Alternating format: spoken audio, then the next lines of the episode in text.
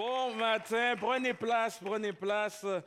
Content euh, d'être ici avec vous, content d'apporter la parole, le message ce matin. Je suis euh, excité et je suis excité de m'insérer dans notre thématique estivale qui se nomme Scriptura Favori. Et euh, quand j'ai reçu ce mandat de la part de, de, Pasteur Gaétan, puis ainsi qu'on travaillait ensemble sur la thématique, l'équipe pastorale, l'équipe de prédicateurs, puis quand j'ai reçu ce mandat-là, j'avais déjà un, un texte qui me venait à cœur, que j'étais excité. Je me suis dit, oh, j'ai hâte de prêcher ce message-là euh, à la grande assemblée. Et euh, vous savez, c'est un passage sur lequel j'ai déjà prêché il y a de ça déjà quelques années, mais j'avais hâte de le revisiter parce que je trouve ce passage fascinant, je le trouve intrigant et particulièrement puissant. Euh, le, le passage qu'on va étudier, il est fascinant mais je pourrais aussi dire qu'il est troublant. Je le trouve troublant, euh, ce passage. Vous allez voir que les gens dans notre texte à l'étude, au début, au début, ils ont accueilli Jésus. Au début, ils l'ont accueilli. Vous allez voir qu'au début, ils l'ont accueilli. Tout était beau. Il était le bienvenu, Jésus. Il était le bienvenu, tant aussi longtemps qu'il ne dérange pas trop.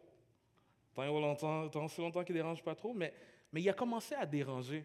C'est ce que fait Jésus. Hein. Il dérange le statu quo. Il dérange. D'ailleurs, le titre de mon message ce matin, c'est Ce Jésus qui euh, dérange.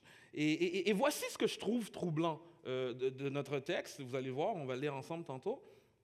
Au début de notre passage, les gens l'ont accueilli, mais quelques versets plus tard, ces mêmes gens veulent la mort de Jésus quelques versets. Jésus les a dérangés au point que ceux qui l'ont accueilli, quelques versets maintenant, se ramassent à vouloir le tuer. Qu'est-ce qui s'est passé à l'intérieur de ces quelques versets pour en arriver à cette réaction violente? Et avant même qu'on entre dans notre texte, j'aimerais dire que notre réaction peut souvent être similaire à celle des gens qui l'ont accueilli mais qui ont fini par rejeter Jésus. Et là, vous allez me dire, Pasteur Ralph, t'exagères, c'est pas vrai. C'est pas vrai. OK. Pour plusieurs d'entre nous, pour plusieurs de notre société, euh, on accueille Jésus, certains reconnaissent même sa divinité. Hein. Mais lorsqu'il commence à vouloir changer notre quotidien, c'est là que ça devient plus difficile. Plusieurs, on n'a pas de problème, plusieurs n'ont pas de problème à reconnaître sa divinité, mais commence pas à vouloir me changer.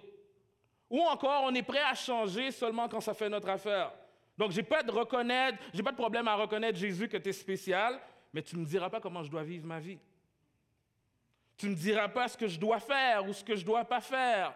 Tu ne me diras pas quel travail choisir. Tu ne me diras pas les relations que je dois décider d'avoir. Tu ne me diras pas c'est quoi les décisions importantes de ma vie. Et je vous dirais aussi que, que, quand le drame nous saisit et nous frappe, même le chrétien, le plus mature, avec des années d'expérience, de marche avec le chrétien, peut être déboussolé au point de trouver confort, réconfort dans autre chose que Dieu. Il peut être tenté de prendre les choses entre ses mains hein, et de trouver par lui-même des solutions. Mais vous allez voir que dans notre texte, il se termine par une finale merveilleuse, euh, comment Jésus est bon, comment il est gracieux. Et euh, alors qu'il le rejette, on voit Jésus qui fait grâce, que malgré tout, malgré nous, euh, il nous fait encore grâce. Vous savez, de tous les livres de la Bible, ceux qui me fascinent personnellement le plus sont les évangiles. Et, pourquoi? Parce que je peux voir, puis je peux analyser ce Jésus, ce personnage qui est Jésus. Les évangiles sont une christologie d'une façon narrative. Les, évangiles sont Dieu qui marche parmi euh, les hommes. Si on y réfléchit un peu, les évangiles sont la chose la plus proche qu'on a d'une biographie du plus grand homme ayant jamais marché sur terre. Les auteurs de l'Évangile racontent un peu les mêmes choses, mais d'une perspective différente. Lui, Luc, il a la particularité d'être un médecin, d'être un historien et, journaliste. Et donc, Luc a pour but, lui, d'établir des enseignements du Christ, puis il va aussi en détail pour expliquer les miracles que Jésus a faits. Et c'est d'ailleurs dans son livre euh, qu'on va trouver le récit sur lequel va porter notre attention. Puis, ensemble, ce qu'on va faire pendant quelques instants, faisons un voyage Je vous invite à faire un voyage avec moi dans le temps. Faisons un bond en arrière de 2000 ans dans le passé. Euh, abordons pas le texte avec le, piège d'une familiarité qui peut engendrer une certaine différence. Soyons ces observateurs d'une culture, des us et coutumes qui, sont peut-être un peu étrangers, mais, mais observons euh, ce Jésus euh, que nous aimons tant. Ma prière, c'est que vous puissiez être émerveillés par la grandeur, par la splendeur de Jésus. Saint-Esprit, que ce texte puisse nous vivifier ce matin. Ce texte se situe au début du ministère public de Jésus, donc je vous invite Tournez avec moi ensemble dans vos Bibles, Luc 4. On va lire les versets 14 à 30. Donc, Luc 4, 14 à 30.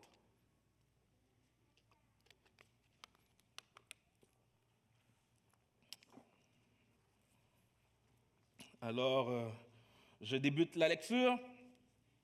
Jésus retourna en Galilée avec la puissance de l'Esprit. Le bruit s'en répandit dans toute la région. Il enseignait dans leur synagogue et il était glorifié par tous.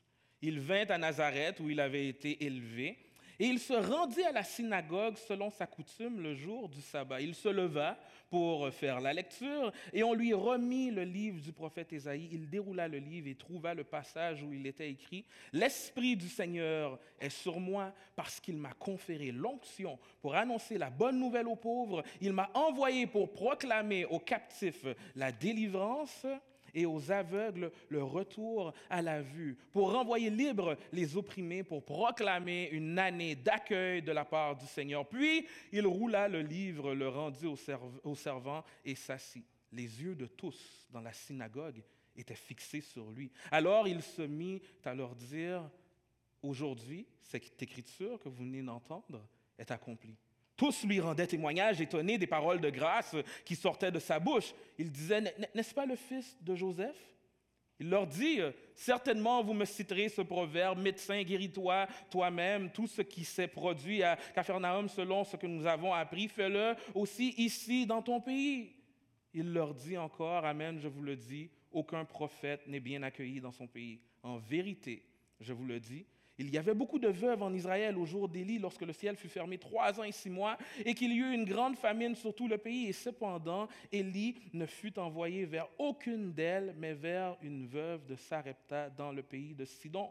Il y avait aussi beaucoup de lépreux en Israël au temps du prophète Élisée, et cependant aucun d'eux ne fut purifié, mais Naaman le Syrien. Lorsqu'ils entendirent cela, tous dans la synagogue furent remplis de fureur.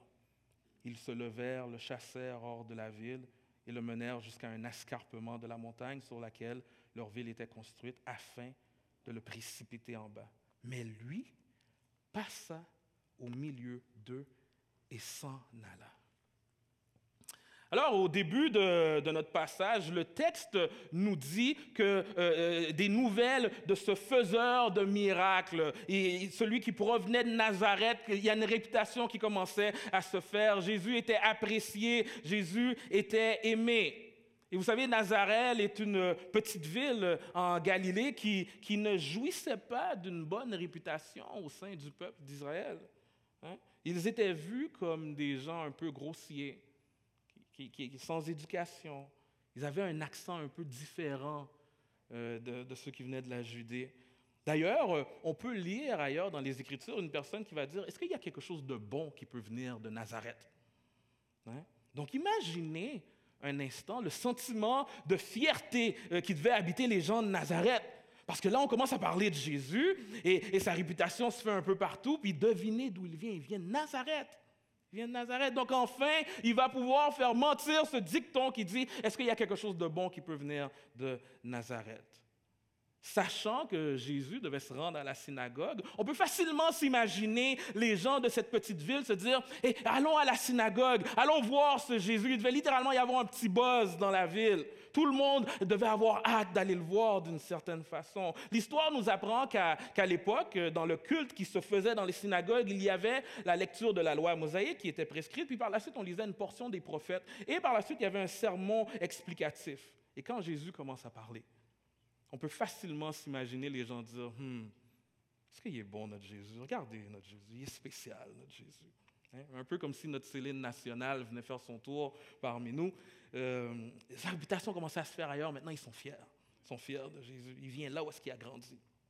Et jusqu'ici, je vous dirais que Ça ressemble un peu à notre société. Les gens reconnaissent que Jésus fut un grand homme, d'ordre général. Hein. D'ordre général, Jésus est quand même respecté hein, par les gens de notre monde actuel. Les gens, on, dira ce qu'on voudra, euh, mais il faut reconnaître que ce Jésus est quand même spécial. Hein. Certains vont voir, vont voir de lui un grand philosophe, un grand, un grand penseur. C'est quelqu'un qui a eu beaucoup d'influence. Même les gens euh, de différentes euh, religions reconnaissent que Jésus était spécial. C'est Gandhi qui dira J'aime votre Jésus, je n'aime pas vos chrétiens. Vos chrétiens ne ressemblent pas à votre Jésus.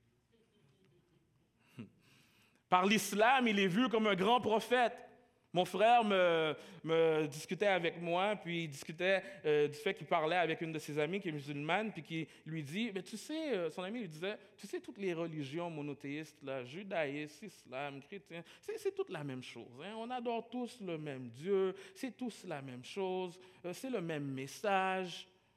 Puis là, mon frère lui a dit, ben, est-ce que tu sais que Jésus, c'est Dieu fait chair, qui a marché parmi euh, les hommes, est-ce que tu sais qu'il dit être le chemin, la vie et la vérité, que nul ne vient au Père que par lui? Là, son ami a dit, oh, relax. Vous savez, quand on s'attarde à, Jésus et, ce qu'il dit de lui-même, OK, malgré euh, plusieurs similarités, fondamentalement, le christianisme n'est pas comme l'islam ou le judaïsme. OK? Il est vu, euh, ce Jésus, comme un homme ayant mené une vie exemplaire, avec des bons principes. Hein? Un modèle à suivre pour certains. Hein? Il y avait des belles valeurs, Jésus. Des belles valeurs. Il prenait soin des pauvres. Il était avec les malades.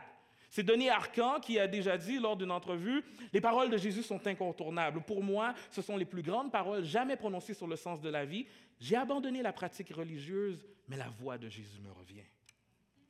Tout le monde apprécie ou aime Jésus d'une certaine façon. Et, les gens à l'époque, à ce moment précis de notre texte, au début du moins, ils étaient fiers de Jésus, ils étaient fiers de lui. Tout le monde aime Jésus tant et aussi longtemps qu'il ne nous dérange pas. Et si on retourne au texte, on voit que ce qui a commencé par un accueil chaleureux, très respectueux, dégringole rapidement vers une irritation, une hostilité.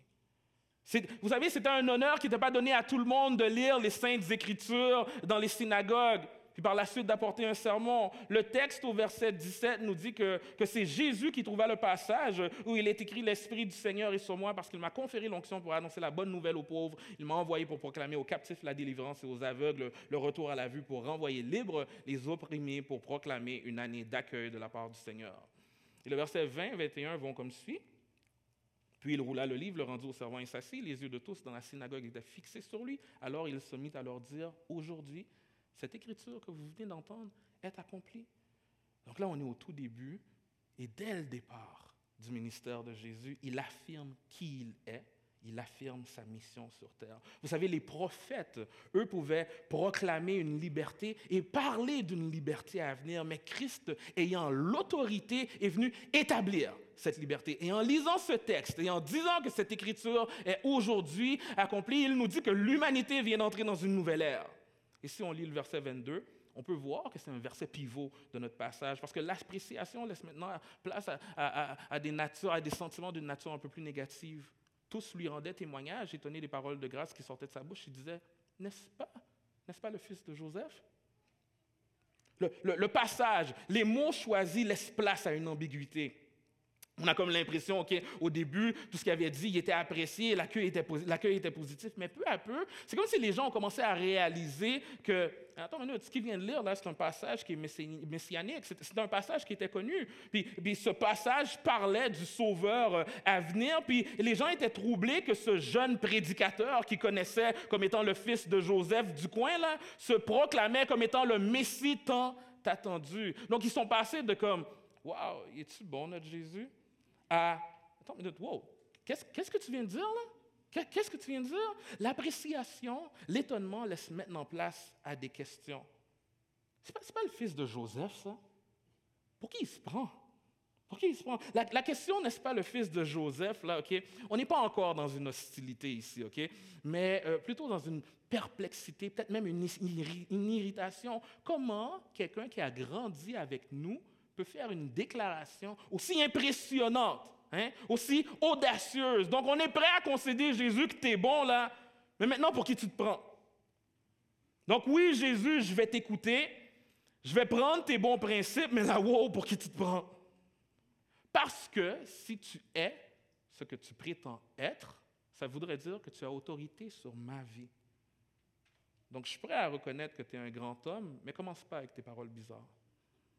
Oui, je vais prendre tes principes, mais de la minute que tu commences à vouloir changer mon quotidien, là, c'est différent. Et un peu euh, à l'image de la réaction des gens de l'époque, nous sommes ces gens qui voulons les bénéfices de quelque chose sans les efforts que ça demande, sans les restrictions, sans les limites que ça demande. On est la génération du maintenant, on veut voir des résultats maintenant, sans les efforts que ça demande. Donc, je veux perdre 15 livres en deux semaines, puis je ne veux pas changer mon alimentation. Puis parlons pas de gym. T'as-tu ça, une pilule là, qui, peut m'arranger? Oui, je vais la prendre, mais parle-moi de rien d'autre. Je vais vous lire euh, euh, le texte euh, un texte qui illustre très bien ma génération, mais, mais, aussi également un peu nous tous là, qui vivons dans cette époque présente. Donc, c'est quelques parties du slam de Guillaume Wagner, c'est un humoriste québécois. Donc, je vous en fais la lecture de quelques parties. Il dit, il va comme suit, Je suis un nid à contradiction, une fourmilière de fausses bonnes intentions, je suis de ma génération.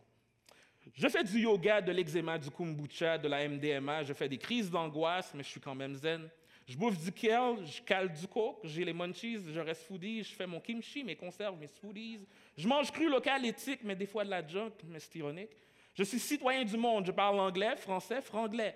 Je m'accepte, je m'aime, je prends soin de moi, je me selfies, je m'Instagram, je retweet, je like, je socialise. Je m'intéresse si ça se Pinterest. J'ai soif de démocratie, les deux pieds dans le Trudeau. Je vote, c'est important, je suis politique aux quatre ans. Je suis contre le lobbying, le bullying, je fais du trekking, du glamping, je gentrifie, j'électrifie, je suis solidaire, je suis Charlie. Je cherche la soulmate comme dans The Notebook sur Tinder. Euh, je suis sexuel, je suis métro humber, lumber sexuel. J'aime pas les identités sauf les bi, homo, transsexuels. Je fais du fat shaming en skinny, du soul searching par Siri. Je me rends au McDo en Bixi. Laïque par principe, catho en pratique, bouddhiste quand je panique. Je suis un écologiste, consommateur socialiste, un winner égalitariste, un womanizer féministe. Je veux du Wi-Fi, du HD, du low cost, du 3D, du streaming, des food trucks. Je veux pas de gluten, de spam, d'aspartame. Je bois un Red Bull pour mon road trip, un juice box pour mon detox. Je lis des publics reportages de faits semi-véritables sur du stock non remboursable. Non remboursable, mais éco-responsable, livré par semi-remorque qui brûle des hydrocarbures. J'ai une application pour la méditation, le gambling, une alerte pour qu'est-ce qui est trending, une app pour mes courriels, pour être infidèle, puis pour ses cycles menstruels à elle. Je vis mon insouciance en pleine conscience, mon, futur est noir, mais ma coquille est verte. Dans le champ de mine, j'avance. Je laisse une, une, traînée comme la comète, comme l'étoile, je suis éclatant, mais je suis mort depuis longtemps, je suis de ma génération. Je suis de ma génération. Nous sommes euh, cette génération qui allons prendre ce qui nous intéresse de la nouvelle idée euh, de l'heure, mais si ça demande trop d'efforts, euh, si euh, on prend ce, ce, qui nous plaît, puis on met de côté le reste. On met de côté le reste.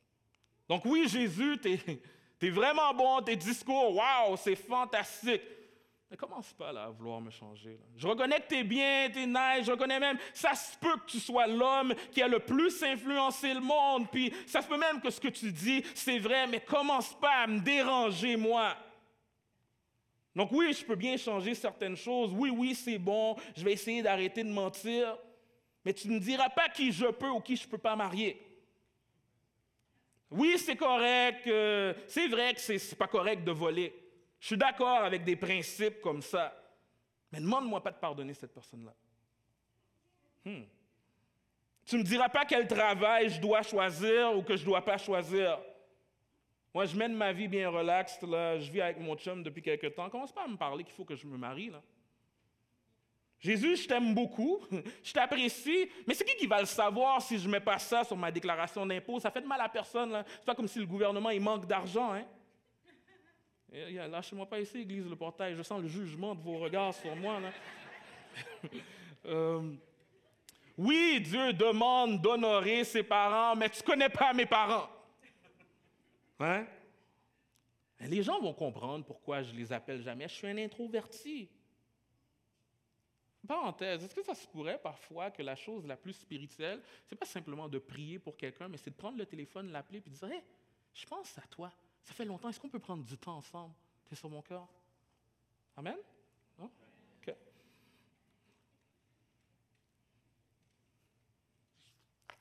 Lorsqu'on s'approche de Dieu, euh, on ne peut pas simplement prendre ce qui fait notre affaire puis mettre le reste de côté. On ne peut pas. Lorsqu'on s'approche de lui, immanquablement, il opère un changement en nous. Euh, je parlais euh, dernièrement avec un ami, un frère dans la foi, puis il m'explique qu'il était en voyage, puis qu'il euh, s'était arrêté dans un McDonald's, puis là, il va aux toilettes, parfait, il se lave les mains, puis ensuite, juste avant de sortir, par réflexe, ce qu'il fait, c'est qu'il prend du papier, puis il se met à essuyer le comptoir. Puis là, il y a un homme qui rentre dans la toilette, puis qui dit Wow, ta femme t'a bien dressé, toi. Hein? Vous savez, c'est plus fort que, que, lui. Sa femme n'aime pas quand il y a des gouttes d'eau sur le comptoir. Lui, ça ne le dérange pas trop. Mais par amour pour sa femme, c'est maintenant rendu une habitude chez lui. Et maintenant, il essuie les comptoirs au McDo. C'est sûr, c'est sûr que du moment où tu t'approches de Dieu, par amour pour lui, il y a des choses que tu vas commencer à faire et d'autres choses que tu vas commencer à arrêter de faire. Hein? Tu vas mettre fin à certaines relations. Tu vas commencer à t'éloigner de certaines personnes. Dieu va susciter ça en, toi. Tu vas commencer à lui demander son avis sur des choses. Euh, avant de poser des actions, de prendre des décisions, tu vas vouloir le servir, tu vas vouloir l'honorer.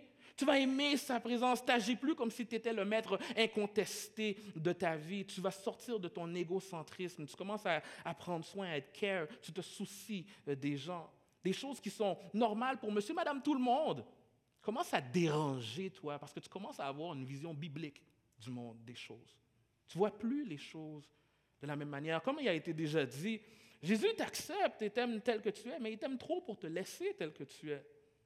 Donc c'est sûr que du moment où on s'approche de lui, ça va impliquer un changement chez nous, immanquablement. Lorsque Jésus vient dans ta vie, il dérange ton statu quo. Tu n'es plus la même personne. Le Saint-Esprit vient faire sa résidence permanente dans ton corps. Tu es une nouvelle créature. Les choses anciennes s'est passées. C'est impossible de s'approcher de lui et de rester tel quel. OK. Retournons ensemble au texte. Euh, regardons ensemble le verset 22 euh, à 24. 22 à 24, tous lui rendaient témoignage, étonnés des paroles de grâce qui sortaient de sa bouche. Il disait, N'est-ce pas le fils de Joseph? Il leur dit certainement, vous me citerez ce proverbe, Médecin, guéris-toi toi-même. Tout ce qui s'est produit à Capharnaüm, selon ce que nous avons appris, fais-le aussi ici dans ton pays. Il leur dit encore, Amen, je vous le dis, aucun prophète n'est bien accueilli dans son euh, pays.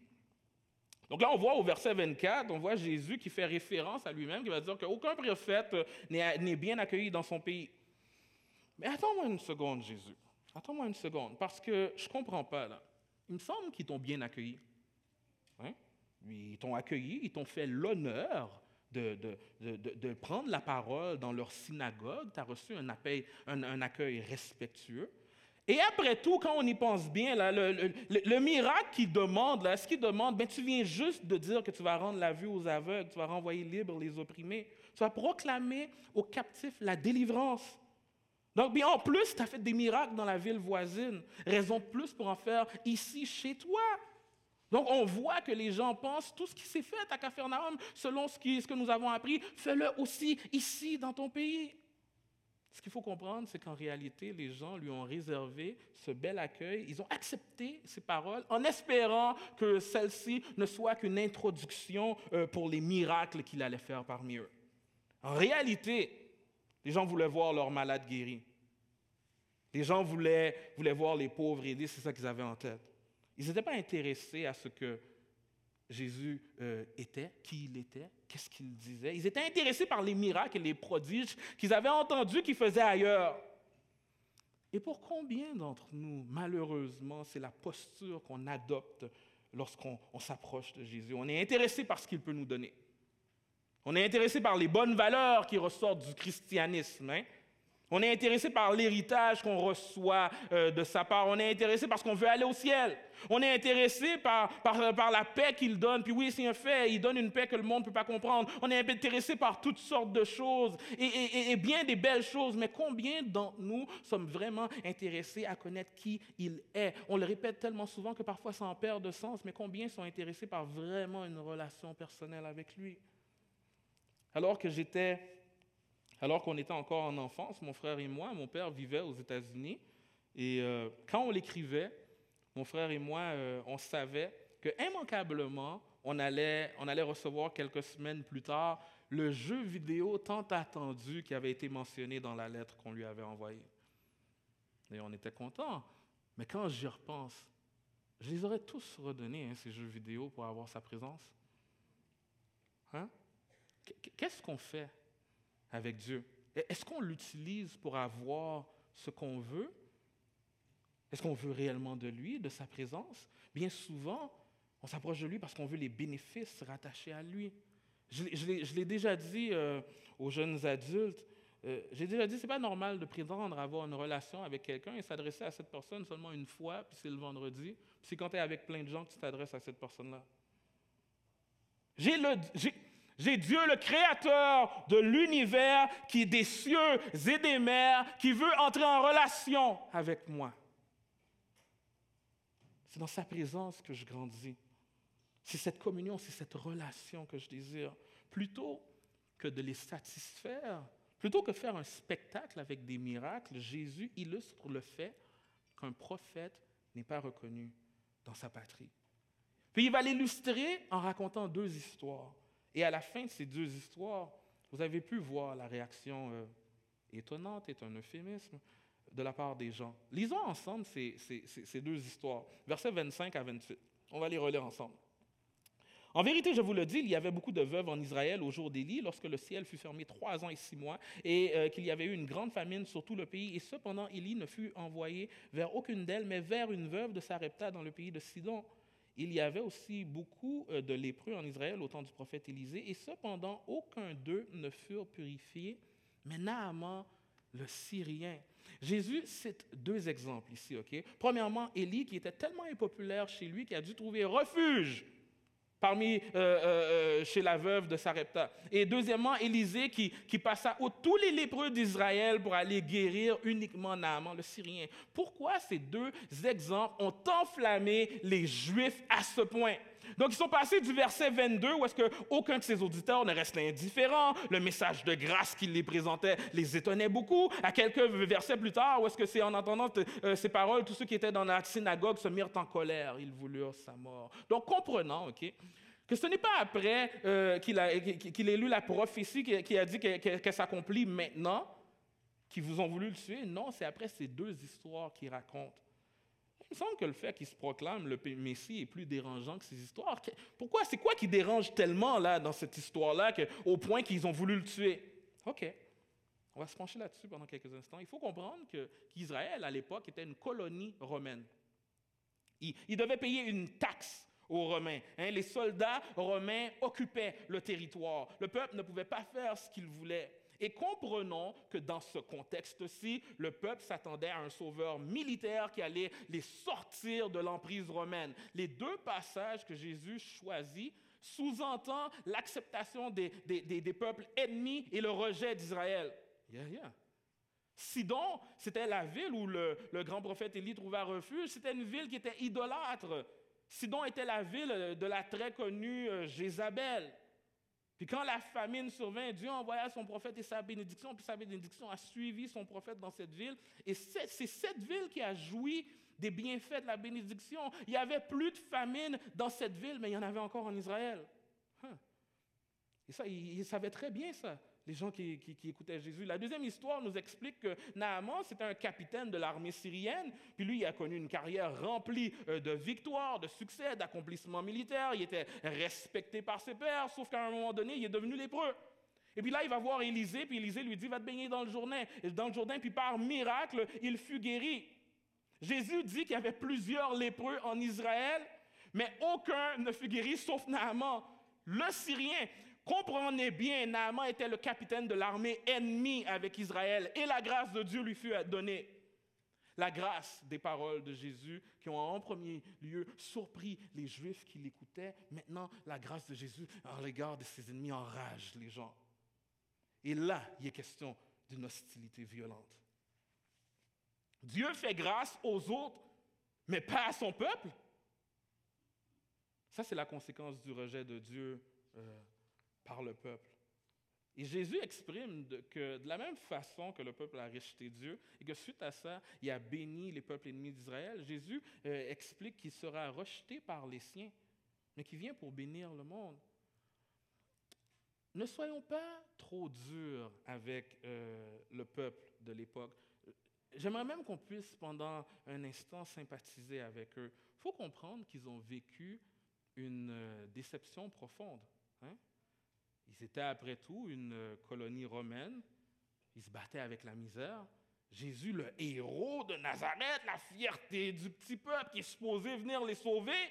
Maintenant, il commence à parler d'histoire d'aller sauver les, ennemis. C'est cette déception mêlée avec la colère qui s'est manifestée en ce désir de vouloir en finir avec Jésus, de vouloir sa mort.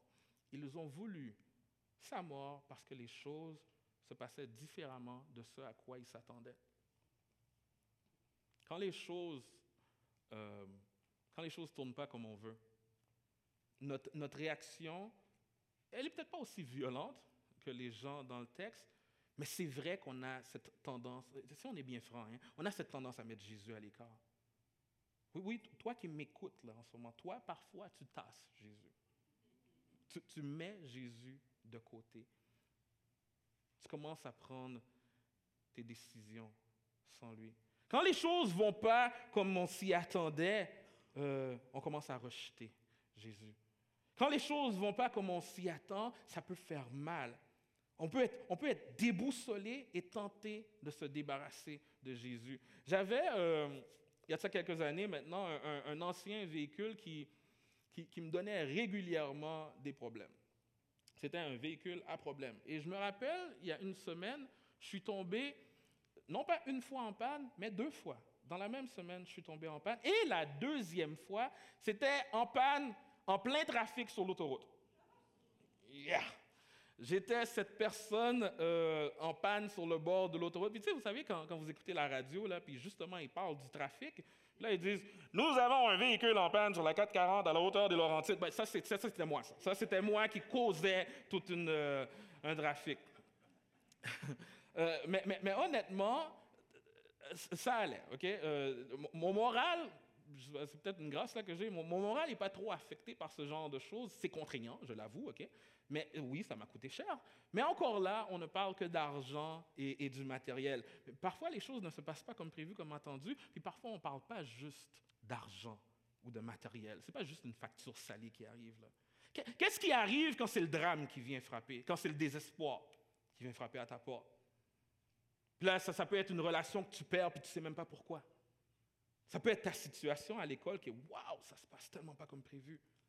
Ça peut être la santé qui prend un coup, puis le médecin qui t'arrive avec un diagnostic sévère. La mauvaise nouvelle que tu apprends, ta business qui prend un coup solide. Tu ne sais pas comment tu vas t'en sortir.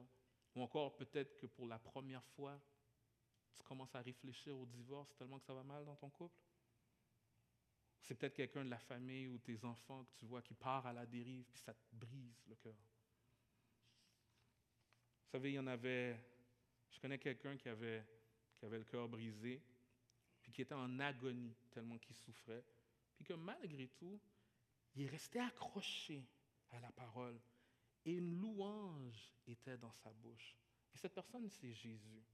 Est-ce que vous savez à quel moment je fais référence? Je fais référence à lorsque Jésus était dans une souffrance inimaginable sur cette arme de torture ingénieusement réfléchie, il a prononcé ces paroles Eli, Eli, lama sabachthani. Mon Dieu, mon Dieu, pourquoi m'as-tu abandonné?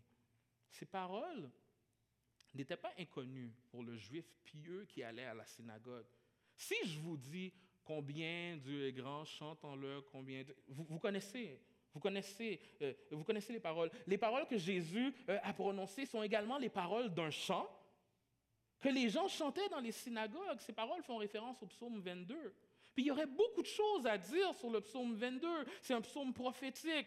Je pourrais parler pendant un instant de la précision des prophéties pour le moment précis euh, que Jésus est à la croix. Comment des milliers d'années avant, il était écrit qu'ils allaient partager ses vêtements, qu'ils tirent au sort satanique. Je pourrais vous parler avec précision qu'il était écrit qu'il serait entouré de prisonniers. Mais ce que je veux, ce que je veux qu'on regarde ensemble, c'est le fait qu'au plus fort de sa douleur, c'est la louange qui était dans sa bouche. Alors que dans cette confusion, dans la douleur, quand le drame frappe à notre porte, on serait tenté de dire à Dieu merci, mais non merci, parce que la douleur peut en avoir comme effet d'en écarter plusieurs de Dieu. On se demande, ben, est-ce qu'il m'a oublié? Je vous dirais que c'est à ce moment-là qu'il faut que, faut qu'on se rappelle les promesses de notre Seigneur à notre égard. Et Ésaïe 49 au verset 14 va dire, cependant si on dit, l'Éternel m'a abandonné, oui, le Seigneur m'a oublié. Une femme oublie-t-elle l'enfant qu'elle nourrit? Cesse-t-elle d'aimer l'enfant qu'elle a conçu? Et même si les mères oubliaient leur enfant, je ne t'oublierai pas. Voici, je t'ai gravé dans le creux de mes mains. Je pense constamment à tes remparts.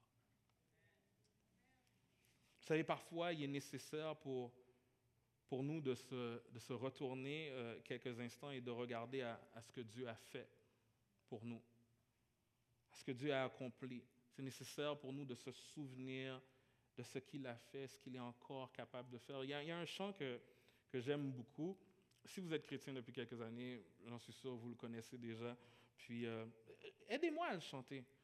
Compte les bienfaits de Dieu, mais tout. Tu verras bien le nom.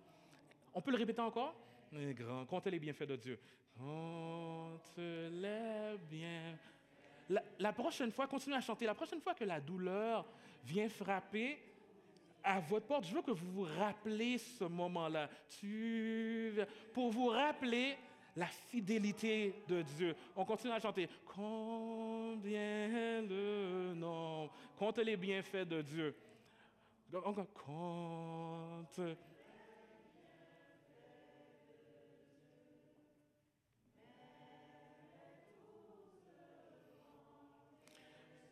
Tu verras.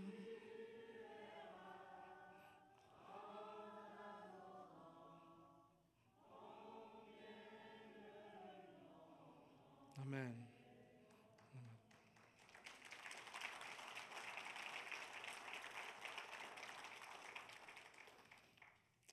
Puis je veux que vous vous rappelez de, ce moment-là, parce que je veux que tu te rappelles la fidélité de Dieu. Quand tu comptes les bienfaits de Dieu, ce que tu vois, c'est tu vois sa fidélité à ton égard. Puis je veux que tu te rappelles que ce qu'il a fait dans le passé, il le fera encore certainement. Il ne nous abandonnera pas maintenant.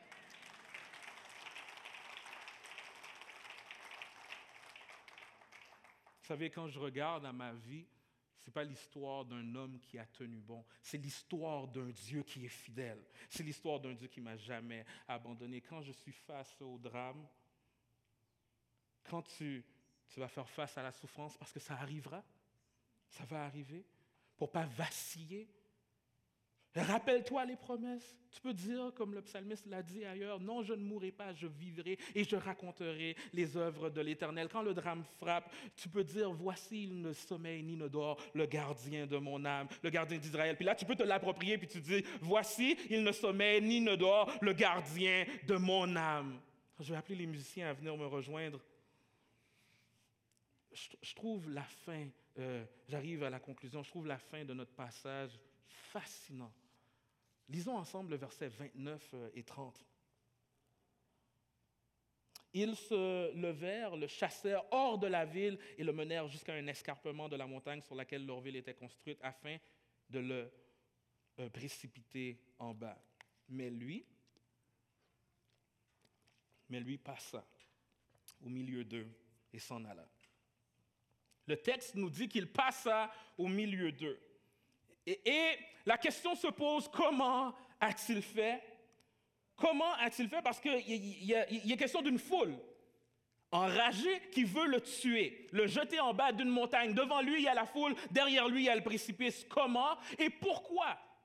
Il a passé au milieu d'eux? Et il y a plusieurs points qu'on peut retirer de cette finale. La première des choses, c'est qu'il ne pouvait pas prendre la vie de Jésus, c'est Jésus qui remet sa vie. Ça, ce que ça parle, ça parle de sa supériorité, ça parle de sa souveraineté?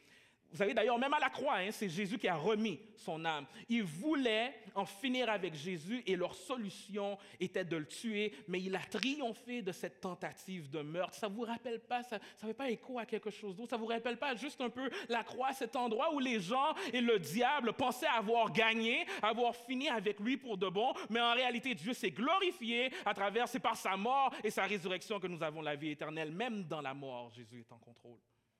Dieu est en contrôle, Dieu est souverain. Et ça, c'est un réconfort pour moi parce que je sais que ma vie est entre les mains de Dieu et qu'il est en total contrôle de la situation. Ça fait mal, je ne sais pas comment je vais m'en sortir, mais même jusque dans la mort, je sais qu'il est au contrôle, je sais que je ne suis pas seul, je ne suis pas au dépourvu, je ne suis pas sans espoir. Deuxième des choses qu'on peut en retirer, c'est mais lui qui marche au milieu d'eux symbolise la grâce qui, malgré eux, est encore là et encore accessible. Malgré qu'ils l'ont rejeté, malgré qu'ils l'ont méprisé, malgré qu'ils ont voulu sa mort, il est encore là et sa grâce est encore accessible. Tu l'as, tu l'as peut-être délaissé, mais lui ne te délaisse pas. Pour toi qui l'as longtemps rejeté, j'aimerais te dire qu'il est encore là. J'aimerais te dire qu'il est encore là. Puis troisième des choses qu'on peut euh, sortir de ça, ça veut dire que pour une situation qui semble sans issue, comme la situation de Jésus. On allait le jeter en bas, mais, mais il a trouvé un chemin là où est-ce qu'il n'y avait pas de chemin. Donc certainement dans ta vie, dans ta situation, peut-être que tu sais plus où mettre la tête, tu vois pas euh, d'issue. Je ne connais pas euh, toutes vos situations personnelles, je ne sais pas ce qui se dresse devant vous, mais je connais le Dieu que je sers et je sais qu'il sert, que je sers un Dieu qui se spécialise dans créer un chemin là où est-ce qu'il n'y en a pas. C'est lui qui déclare possible ce que l'homme déclare impossible. Tantôt, je l'ai cité brièvement, mais regardons à ce que le psaume 121 nous dit. C'est seulement huit versets. Il va nous dire, je lève les yeux vers les montagnes, d'où me viendra le secours. Le secours me vient de l'Éternel qui a fait les cieux et la terre. Il ne permettra point que ton pied chancelle. Celui qui euh, te garde ne sommeillera point. Voici, il ne sommeille ni ne dort, celui qui garde Israël. L'Éternel est celui qui te garde. L'Éternel est ton ombre à ta main droite. Pendant le jour, le soleil ne te frappera point, ni la lune pendant la nuit. L'Éternel te gardera de tout mal et gardera ton âme. L'Éternel gardera ton départ et ton arrivée dès maintenant et à jamais. Est-ce qu'on peut se lever ensemble? On va entrer ensemble dans un moment de louange. Et, pour ceux qui l'ont mis de côté, il y a ça déjà quelque temps, toi qui lui as tourné le dos, toi qui conjugues tes temps avec Dieu, tes meilleurs temps avec Dieu à l'imparfait, malgré nos actions, malgré qu'on l'a rejeté, lui ne nous rejette pas. J'aimerais te dire que sa grâce, elle est encore accessible. Et pour toi qui fais face à une impossibilité, dans ta vie présentement, une situation où tu ne vois pas d'issue, je ne sais pas c'est quoi. Un membre de, ta famille qui part à la dérive, une impossibilité au niveau de l'emploi, un diagnostic sévère. Mon ami, regarde à Jésus il crée un chemin. J'aimerais que vous puissiez commencer à prier en ce moment, que ce soit pour... Euh, certainement, vous avez en tête quelqu'un dans votre entourage que vous, vous, vous voyez qui s'écarte. Commencez à prier pour lui. Et certainement, vous, peut-être, tu m'écoutes ici en ce moment, puis tu vis une situation où est-ce que tu ne sais plus où mettre ta tête. Une situation qui te garde éveillé la nuit. J'aimerais que tu tu pries avec foi et avec audace, sachant que tu t'adresses à ce Dieu qui rend toutes choses possibles. Seigneur, on se remet complètement et on s'abandonne complètement à toi. Tu es l'alpha et l'oméga. Tu es le Tout-Puissant. Tu peux tout. Seigneur, je te prie de te manifester et de te glorifier. J'ai des frères, j'ai des sœurs ici présents qui vivent des situations qui pèsent lourdement sur eux qui puissent trouver réconfort dans le fait que tu es souverain. Et qu'ils puissent prier avec Audra, Seigneur, on veut que tu interviennes. On te prie pour intervenir. On te prie pour attirer à toi. On te prie pour transformer le cœur et la vie de nos bien-aimés qui, qui nous entourent. On te prie de ramener à la maison ces enfants qui sont perdus.